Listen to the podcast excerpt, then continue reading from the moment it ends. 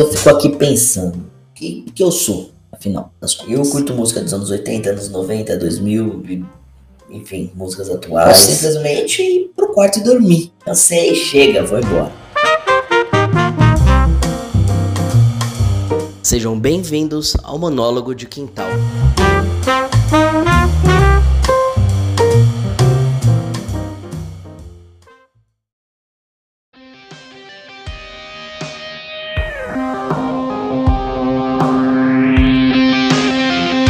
Tudo bom? Gente, vou fazer uma pergunta aqui para vocês. Vocês foram adolescentes emos? Eu acho que eu fui só metade emo, só. Metade sim, metade emo.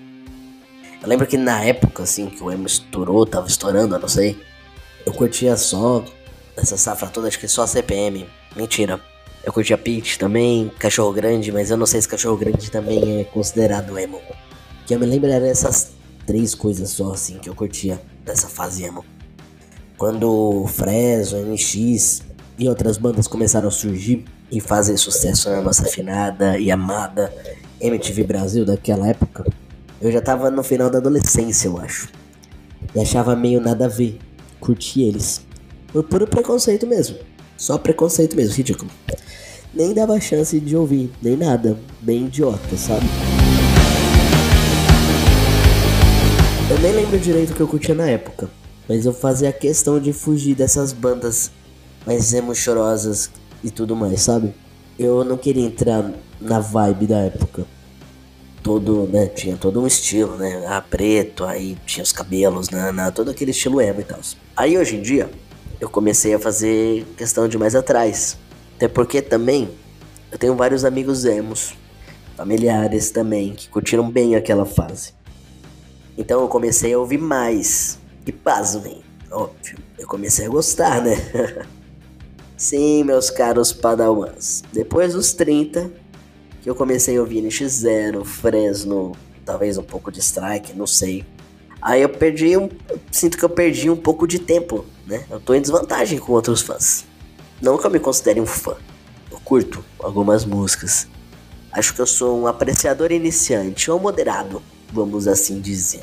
Inclusive, pensando aqui comigo mesmo, eu acho que se eu tivesse me deixado curtir mais aquela fase, talvez eu tivesse aprendido a lidar melhor com as minhas emoções, meus sentimentos, minhas vontades.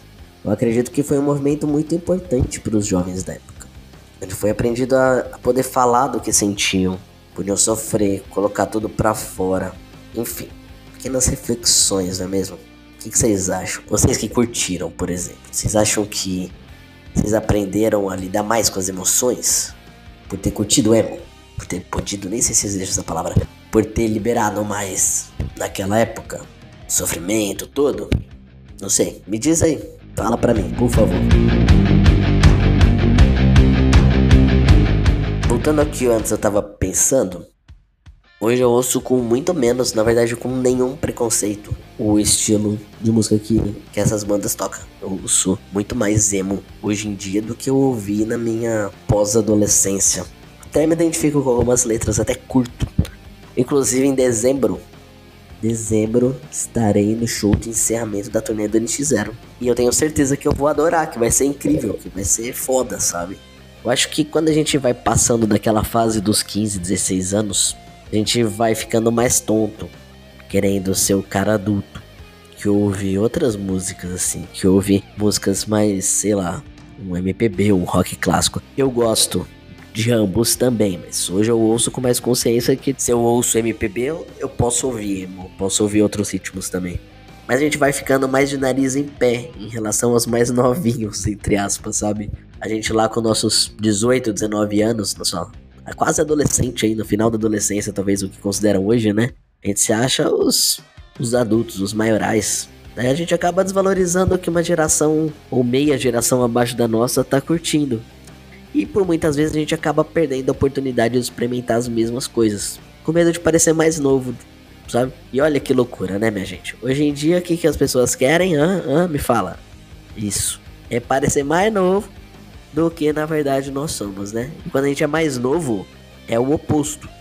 A gente quer parecer mais velho do que realmente é. Enfim.